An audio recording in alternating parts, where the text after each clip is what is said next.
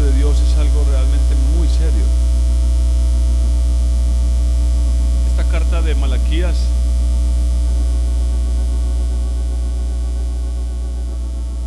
revela eso. Que Dios tiene un, voy a decirlo así porque es la manera como lo relata Malaquías, Dios tiene un pleito con su pueblo. Dios viene a su pueblo con juicio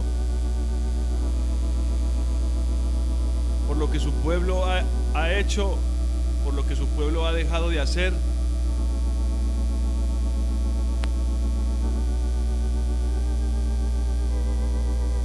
Nada más, por ejemplo, cuando en los evangelios habla de cómo será el día de su venida, resaltan frases como el amor de muchos se enfriará. Y el libro de Malaquías comienza diciendo, yo os he amado, dice Jehová. Pero su pueblo respondió, ¿en qué nos amaste? ¿Nos amaste? ¿En qué? ¿En qué nos amaste? O sea, hay un desamor. Y el amor se enfriará de tal manera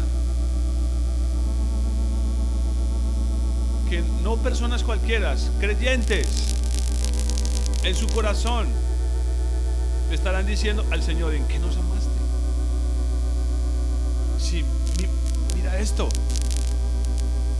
mira esta situación. Y mira lo que está pasando conmigo. Y mira cómo me encuentro.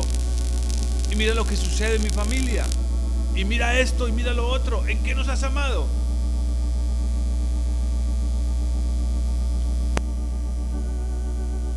Hay un problema en el libro de Malaquías que quiere resaltarse.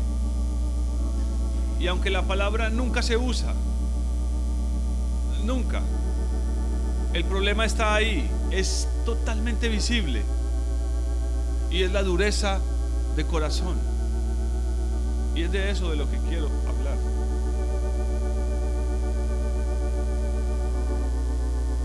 Así como hay, así como hay enfermedades físicas, hay enfermedades espirituales. Hermanos, es totalmente lo mismo. Hay enfermedades físicas, pero hay enfermedades espirituales. Y hay creyentes que si no les duele una muela ni un dedo, se sienten bien, no se sienten que están enfermos, pero la realidad es que hay muchas enfermedades espirituales. Y una de las más terribles se llama dureza de corazón. Dureza de corazón. El Señor viene y les dice, yo os he amado. ¿Y no creen que esa respuesta es la respuesta de un corazón duro? Amor, ¿en qué nos amaste? ¿En qué nos amaste? Hace un rato discutía con alguien acerca de las bienaventuranzas. Mateo 5. La palabra bienaventurado en Mateo quiere decir feliz, grandemente bendecido. Se podía traducir como exitoso, afortunado. Y es un mensaje muy conocido. Pero lea las bienaventuranzas con cuidado. ¿Cuál es el contexto? Hambre, llanto, necesidad de consolación, humillación, persecución, vituperio, pobreza. Esos son las bienaventuranzas. Es decir, las bienaventuranzas se dan en qué contexto? No en el de riqueza, abundancia, todo me sale bien, cero problemas. No.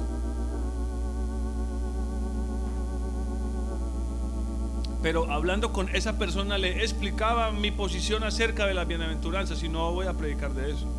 No sé si algún día lo haga. Pero lo tengo fresco en mi cabeza y quiero decírselos. ¿Cómo ser afortunado? Bienaventurado. ¿Cómo ser exitoso? Grandemente bendecido.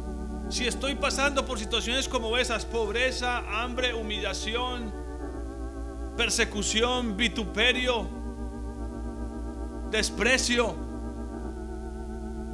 Bienaventurados los que lloran, los que tienen hambre, los que son perseguidos, los mansos. Si hay que ser manso es porque otro me está poniendo el, pie donde? Encima. O sea, esto es opresión. ¿Cómo, cómo poder ser exitoso, bienaventurado, feliz? Grandemente afortunado en una situación como esa. Eso es un valle, es un desierto, es una, es una cosa horrible. Pero el primer versículo lo deja claro. Dice, y el Señor Jesús subió al monte y se sentó. Subió al monte y se sentó. Y sus discípulos se acercaron a él. Y él abrió su boca y empezó a hablarles sus palabras. Nadie va a ser bienaventurado en, esas, en esa lista de situaciones horribles. Nadie va a sentirse afortunado ni exitoso a menos de que haya subido al monte y se haya puesto a los pies de el Señor y haya escuchado sus palabras. Y les estoy mencionando eso porque la dureza de corazón es una enfermedad terrible que si la diagnosticamos bíblicamente, tenemos que decir que se produce por dos cosas. Una, por el pecado. Y dos, porque hemos dejado de oír. Nos hemos negado a escuchar. Nos hemos rehusado a oír, sea la voz de Dios o sea el consejo de Dios. Como yo sé que el escepticismo es parte de nuestro corazón y alguien puede estar diciendo, de qué estar hablando? Yo no le entiendo muy bien, les voy a leer un verso.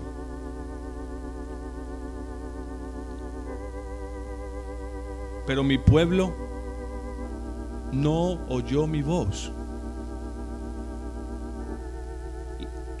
Escuchen esto y piensen lo que les acabo de, de decir pero mi pueblo no oyó mi voz. ¿Eso qué significa? Israel no me quiso a mí. Por tanto, los dejé a la dureza de su corazón y caminaron en sus propios consejos. Oh, si me hubiera escuchado mi pueblo. Salmo 81, versículo 11.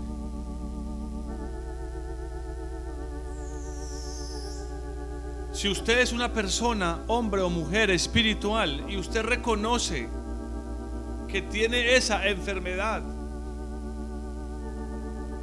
y viene, yo tengo que darle un diagnóstico como médico, tengo que decirle, el problema de esa dureza de corazón, de esa enfermedad en su vida es el pecado. ¿De qué forma? El pecado contemplado, el pecado con el que he hecho prebendas, con el que he hecho ciertas componendas. El pecado que en cierta manera me molesta, pero lo tolero. Ahí lo tengo, va conmigo. Y en muchos casos pecado no confesado ni arrepentido. Del cual, dicho sea de paso, si no es un pecado arrepentido ni confesado, no hemos recibido perdón de ese pecado. Y la cosa se complica más porque al no haber recibido perdón, pues tampoco estoy en la capacidad de perdonar. Y si no estoy en la capacidad de perdonar, pues tampoco Dios me va a perdonar a mí. Y lo único que hago es alejarme cada vez más de Dios. Eso es lo que produce la dureza del corazón y es la radiografía, es la fotografía que uno ve en Malaquías. Más adelante, por ejemplo, el Señor les dice, ustedes me han, ustedes me han robado. Te hemos robado. Ustedes han despreciado mi mesa. Ustedes han sido, de, ustedes han sido, han sido desleales con su compañero, con, eh, eh, eh, con su cónyuge. ¿Cuándo? Una y otra vez. Es la misma situación. Léanlo. Ustedes me han menospreciado, dice Dios, han menospreciado mi, mi nombre. Versículo 7. Y dicen, ¿en qué te hemos menospreciado? ¿Cuándo hemos menospreciado tu nombre?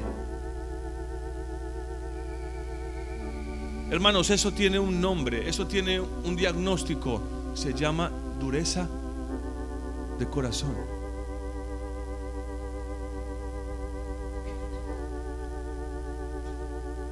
Y el problema es este, que cuando, mire, en la vida cristiana o vamos hacia adelante o vamos para atrás.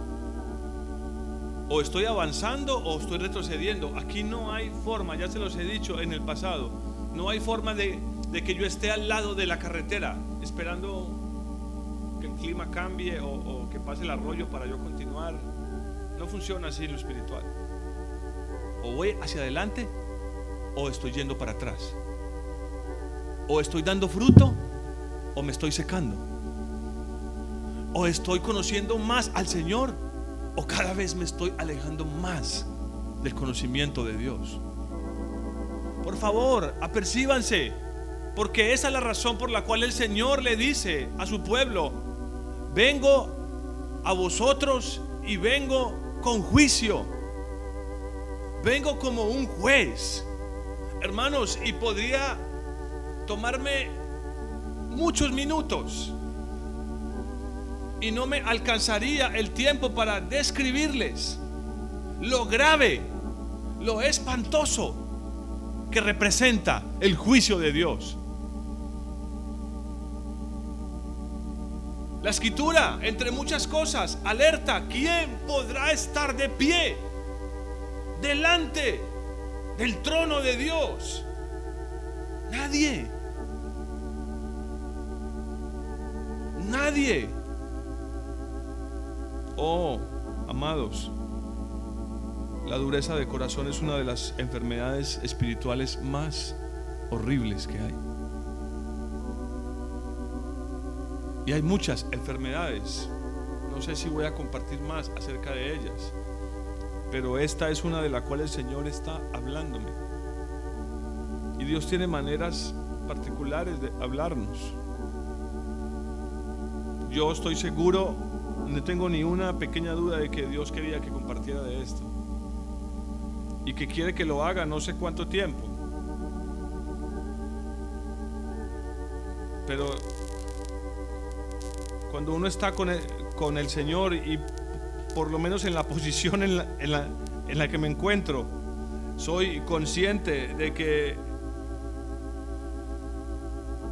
como la escritura dice, el mensaje y el mensajero tienen que hacerse uno. Y yo vengo con un dolor de, en mi oído hace como dos meses. Y yo le venía preguntando al Señor, Señor, ¿qué pasa? ¿Será que me quieres decir algo? No lo hice al principio, soy necio, lo hice después, hace unos días. El Señor, ¿qué está pasando? Y esta mañana abrí, abrí, las, las, las escrituras y terminé en Lucas 8, donde dice, tened mucho cuidado, Lucas 8, 18, tened mucho cuidado cómo oís. Y empecé a recordar un pasaje tras otro. Tienen oídos, pero no oyen. Pero no ven. ¿Saben que uno no oye con los oídos físicos? Por los oídos entran unas ondas que vibran en el tímpano y se convierten en impulsos eléctricos que van al cerebro y te dicen, te dijeron buenos días, te dijeron hola, responde, ah, hola. Usted no escucha palabras, son vibraciones, ondas.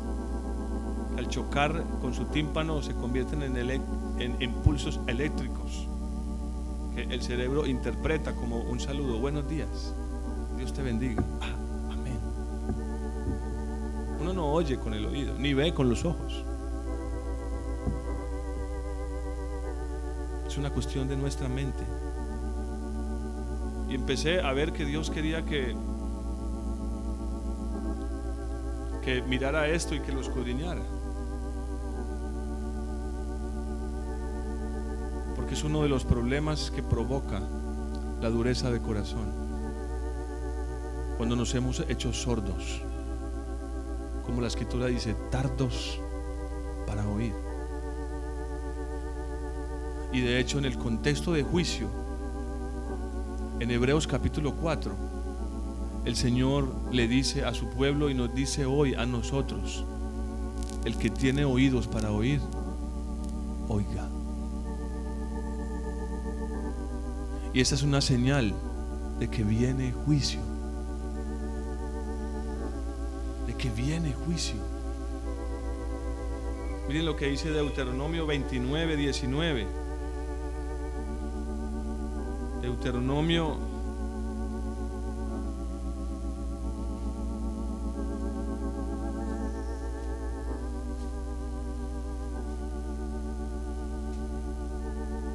hablando acerca de las maldiciones como parte del juicio de Dios. Y el versículo 19 dice,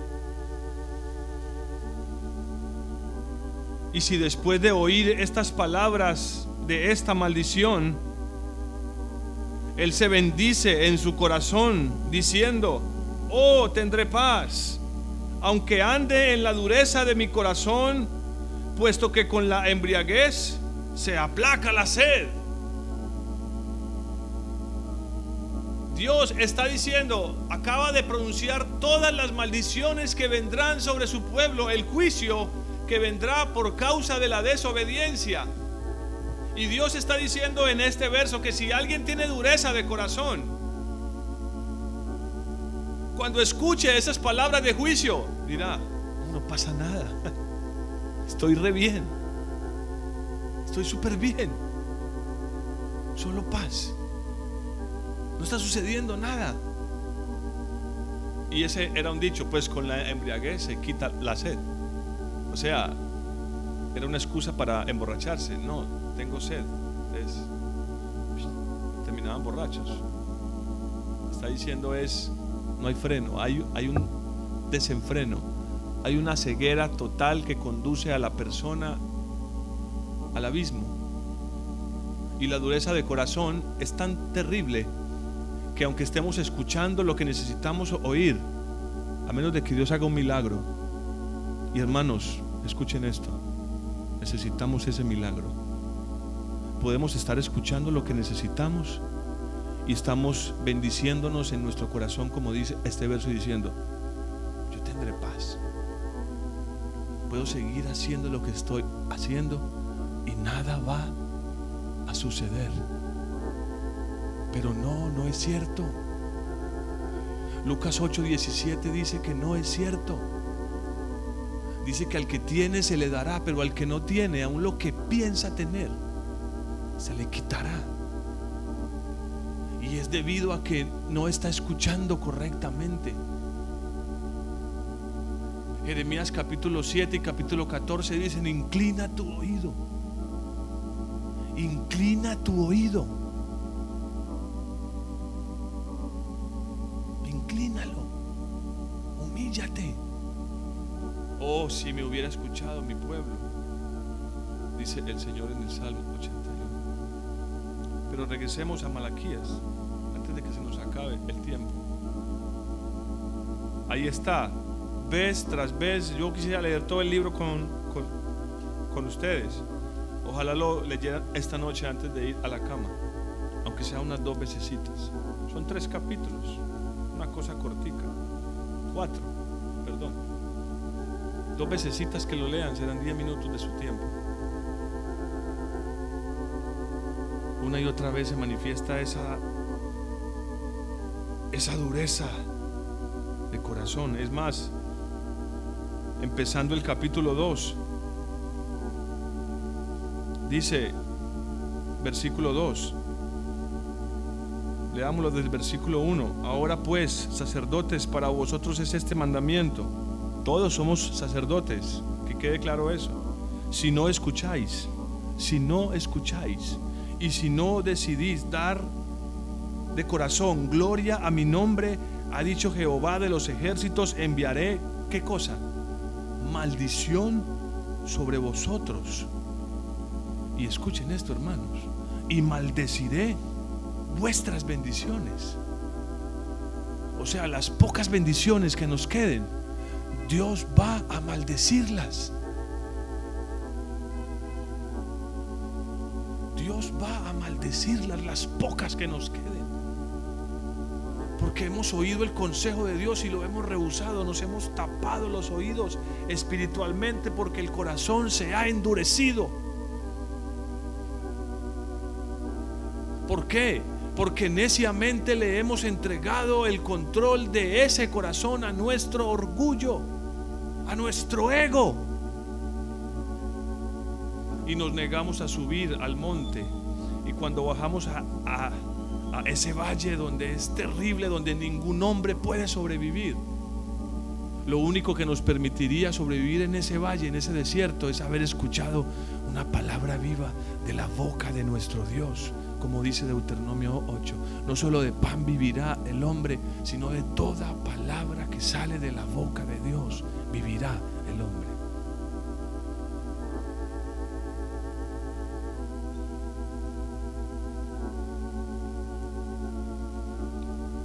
Imagínense, hermanos, esto golpeó mi corazón.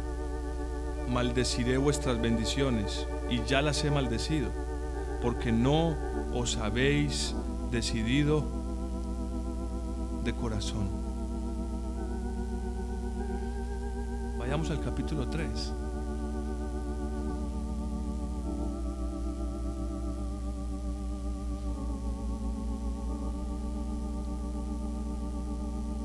Yo envío mi mensajero, versículo 1, para que prepare el camino delante de mí. ¿Quién es ese mensajero?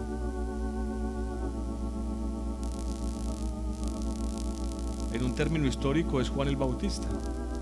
Amén.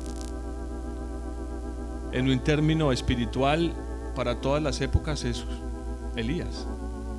El espíritu de, de, de el profeta Elías estaba en Juan el Bautista. Solo recuerden cuando Elías se paró frente al pueblo y les dijo, ¿hasta cuándo ustedes van a claudicar entre dos pensamientos? Si Jehová es Dios, pues síganlo, y si Baal es Dios, pues sigan a Baal. Dice que el pueblo se quedó callado. Oh, así es la dureza de corazón. Dios nos confronta con la verdad. Nos pone contra la espada y la pared cuando ya no hay ni siquiera ninguna, eh, ninguna escapatoria, la dureza de corazón está ahí. Uno de vosotros me va a entregar. No sé si Judas dijo, seré yo. La Biblia dice que todos dijeron, seré yo. No sé por qué tengo la sospecha de que Judas no fue capaz de decir, seré yo. No sé, me, me, me entró esa idea en mi cabeza, pero no, no importa si lo dijo o no lo dijo. Si lo dijo, solo había hipocresía en sus palabras. Él no estaba escuchando realmente. Él, él, no estaba oyendo cuando el Señor le dijo, levántate y lo que has de hacer, hazlo pronto. Hermanos, se paró como si no hubiera escuchado nada y fue y les dijo, listo, está hecho el negocio, denme las monedas y les entrego a mi maestro.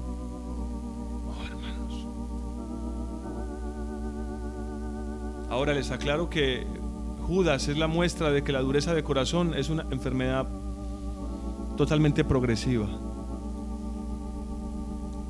Y es una cosa que podemos detener. Si hacemos lo que dice Isaías 2. Ya voy a leer ese pasaje antes de que terminemos. Pero primero quiero acabar de leer esto. Para que vean y se aperciban en sus corazones. Hermanos, escuchen lo que les estoy diciendo. Qué lástima que yo vi hoy que todos no están. Viene juicio. Viene juicio. Y es porque porque Dios nos ama. Yo quiero que eso les quede claro. Por eso este libro comienza diciendo, yo os he amado. Viene juicio, hermanos. Y si Dios tiene que aún maldecir nuestras bendiciones, lo hará. Para que la dureza de corazón sea quitada, sea rota y nos volvamos a Él. Y podamos despojarnos de cualquier peso de pecado y de amargura que nos asedie para estar firmes y expectantes en el momento preciso de su venida. Y decirle, heme aquí, Señor,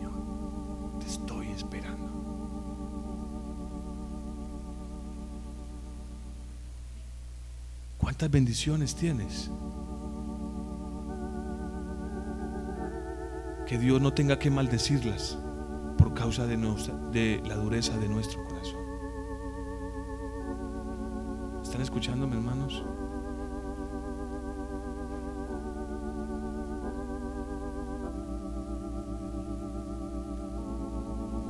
Y vendrá súbitamente a, tu eh, a su templo el Señor a quien vosotros buscáis y el ángel del pacto, a quien deseáis vosotros, ya viene, ha dicho Jehová de los ejércitos. Pero, versículo 2, esto es lo, lo que debería hacernos meditar. Esto debería hasta quitarnos el sueño. Esto que voy a leerle debería trasnocharlo a usted hoy. Ponerlo en vela si fuera necesario. Pero ¿quién podrá soportar el tiempo de su venida? ¿O quién podrá estar en pie cuando Él se manifieste? Porque viene como fuego consumidor, dice, y como jabón de lavadores. Se sentará para afinar y limpiar la plata, limpiará a los hijos de Leví, los afinará como a oro y como a plata. Miren lo que Él quiere hacer con, su, con usted Mire lo que quiere hacer con su vida, quiere convertirlo en algo precioso. Pero si tiene que venir con juicio, hermanos, Él lo hará. Y si ese juicio viene, o si ya usted siente que está viniendo, por favor, yo quiero que se acuerde de Malaquías capítulo 1, versículo 2. Yo os he amado que no piense en ninguna otra cosa. Y él sigue diciendo, y traerán a Jehová ofrenda de justicia. Entonces será grata a Jehová la ofrenda de Judá y de Jerusalén, como en los días pasados, como en los años antiguos. Versículo 5, vendré a vosotros para qué? Para juicio. Y testificaré sin vacilar contra los hechiceros y adúlteros Lástima que no tenemos tiempo para escudriñar esas palabras. Ah, hechicero, no soy hechicero. Adúltero, menos.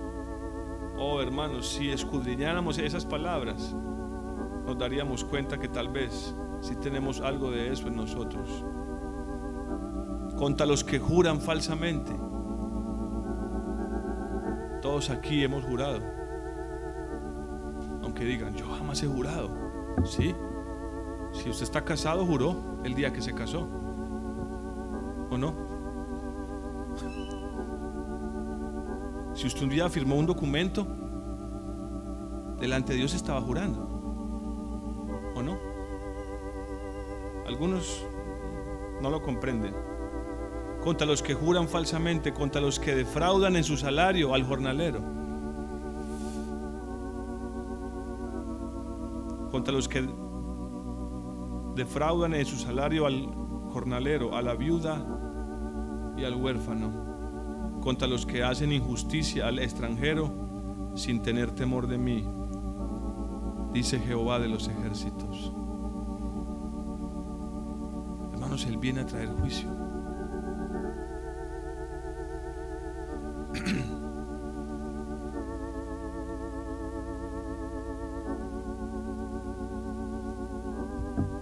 Que tengamos la astucia de retrasar nuestro encuentro con el fuego consumidor.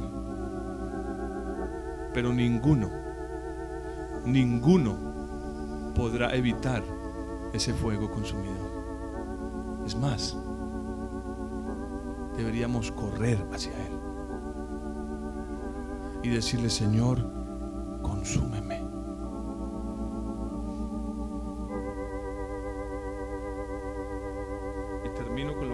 Isaías, capítulo 2, si no estoy mal y la memoria todavía me funciona.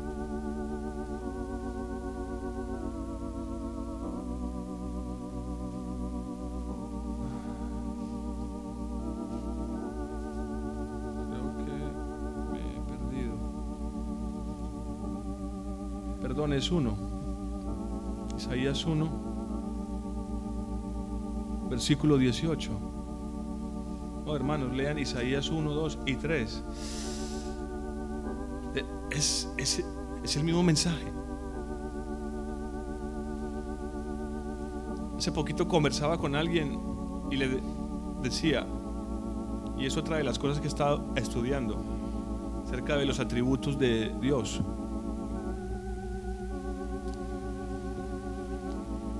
Y nosotros los cristianos somos culpables de algo. Si algo hemos desfigurado en el carácter de Dios es su justicia. Somos culpables de desfigurar el carácter de Dios en cuanto a lo que tiene que ver con su justicia. Oh, hermanos, Dios es justo. Dios es justo. Dios es justo, hermanos. Tan justo es Dios que a pesar de que el que estaba en la cruz era su hijo, su único hijo, descargó toda su ira sobre él. Porque nuestros pecados, los suyos y los míos, estaban sobre sus hombros. Así de justo es Dios. Que sin fingirlo, ni, ni era una, una, una expresión poética. Su hijo desde la cruz gritó, Padre, me has abandonado. Así es la justicia de Dios. Y no tendrá por, dice, por inocente al pecador.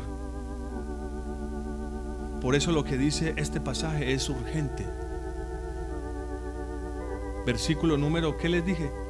18. Venid luego, dice Jehová, y estemos a cuentas. La palabra ahí es juicio. Arreglemos cuentas. Aunque vuestros pecados sean como la grana, esta es la buena noticia.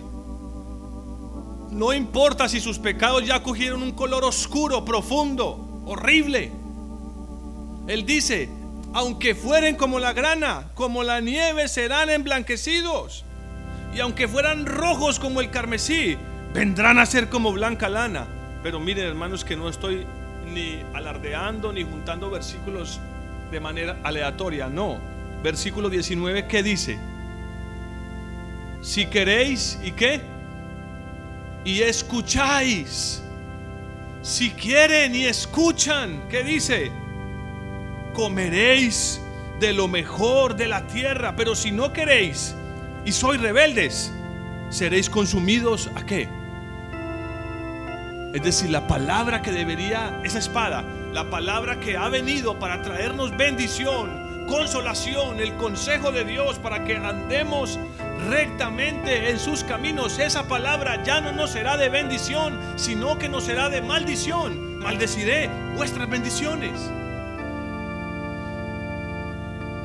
Ese bocado que el Señor puso en la boca de Judas no fue un bocado para bendición, hermanos. Debió serlo, ¿saben que debió serlo? Pero la Biblia dice que cuando el Señor puso ese bocado en la boca de Judas, Satanás entró en él. Ese bocado debería haber sido un bocado de bendición. Ay, hermano, usted quiere asustarnos hoy. Ojalá lo consiguiera. Ojalá lo consiguiera. Pero sepa que ni usted ni yo a poder resistir. Estar de pie en el día de su venida. Cuando Él venga como un fuego consumidor. a menos de que estemos dispuestos a ser juzgados hoy. Y que si logramos tener el valor de escudriñar nuestros corazones y podemos identificar algún asomo, alguna seña de dureza de corazón, humillarnos delante de Él y decirle, ayúdame.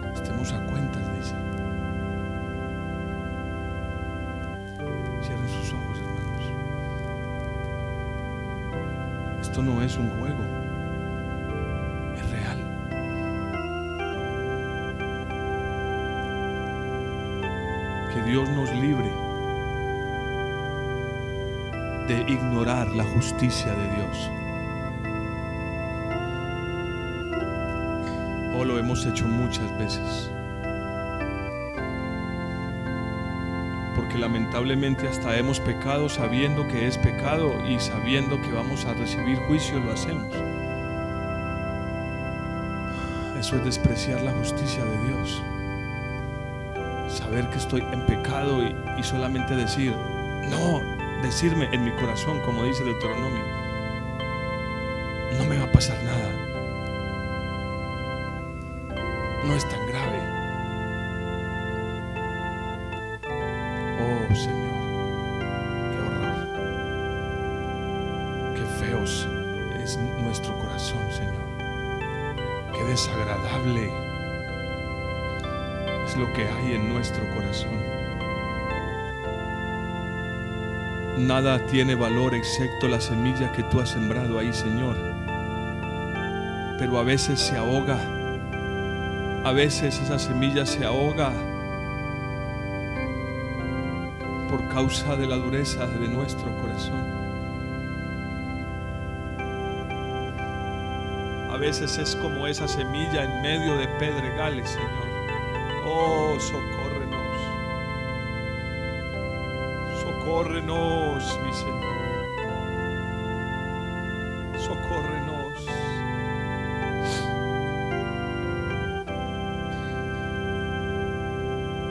Abre nuestros ojos al juicio que viene, Señor.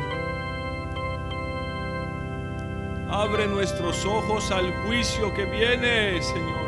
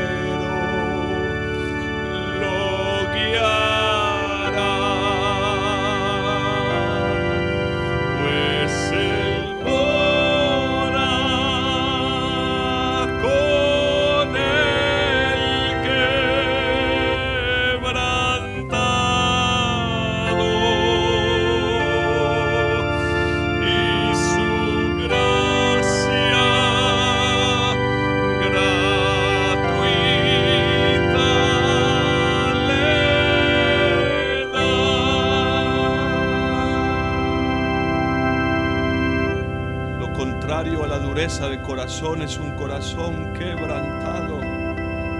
Oh si tuviéramos un corazón quebrantado, Señor. Pero hemos tolerado tanto los ídolos, el orgullo y el pecado que nuestro corazón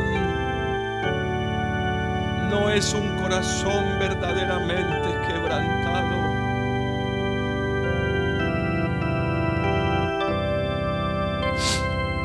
Tanto que a veces ignorando tu justicia queremos establecer nuestra propia justicia, tomarla por nuestra mano, Señor.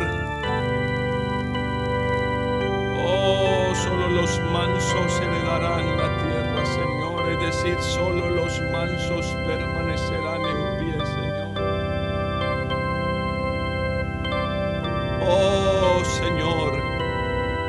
Si es necesario, roba el sueño, Señor. No nos dejes estar en paz, Señor, en nuestros caminos. No permitas que estemos en paz, no permitas que haya sosiego. Si perseveramos en nuestros caminos, bien envía turbación, que no estemos tranquilos, que nada nos satisfaga, que nada nos dé reposo, ni la comida ni el sueño. Nada, Señor. Nada, Señor, y yo sé que si lo haces, lo harás porque nos amas, nos has amado sigues amando profundamente, Señor. Pero es casi seguro que el amor de nuestros corazones se encuentra frío. En el mejor de los casos se ha entibiado, Señor. Oh, pero la tibieza es igual que nada, Señor, nos sirve. Ten misericordia, Señor.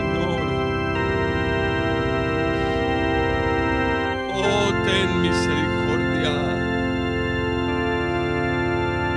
Que no vayamos hacia atrás, sino hacia adelante, Señor.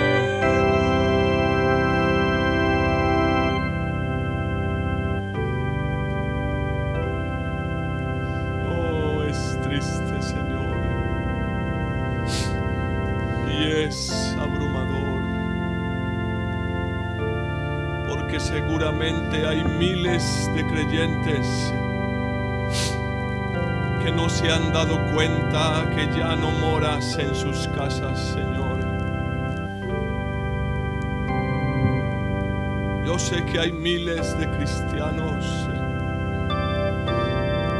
que ni se han enterado que ya tu presencia no mora en sus casas por causa de la dureza de corazón.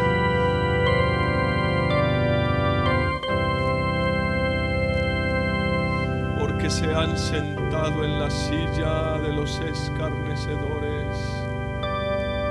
que tienen un corazón duro. Ay,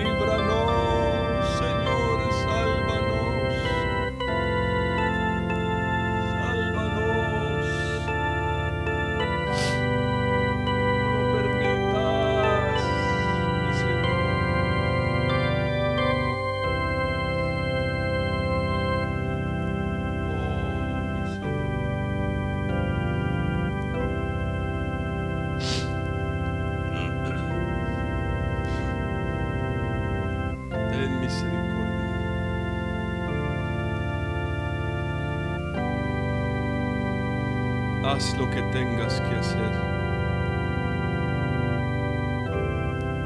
Pero métenos en tus caminos, Señor.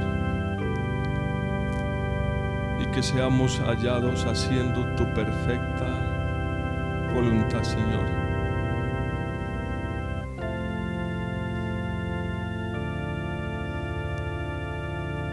Te lo ruego, mi Señor.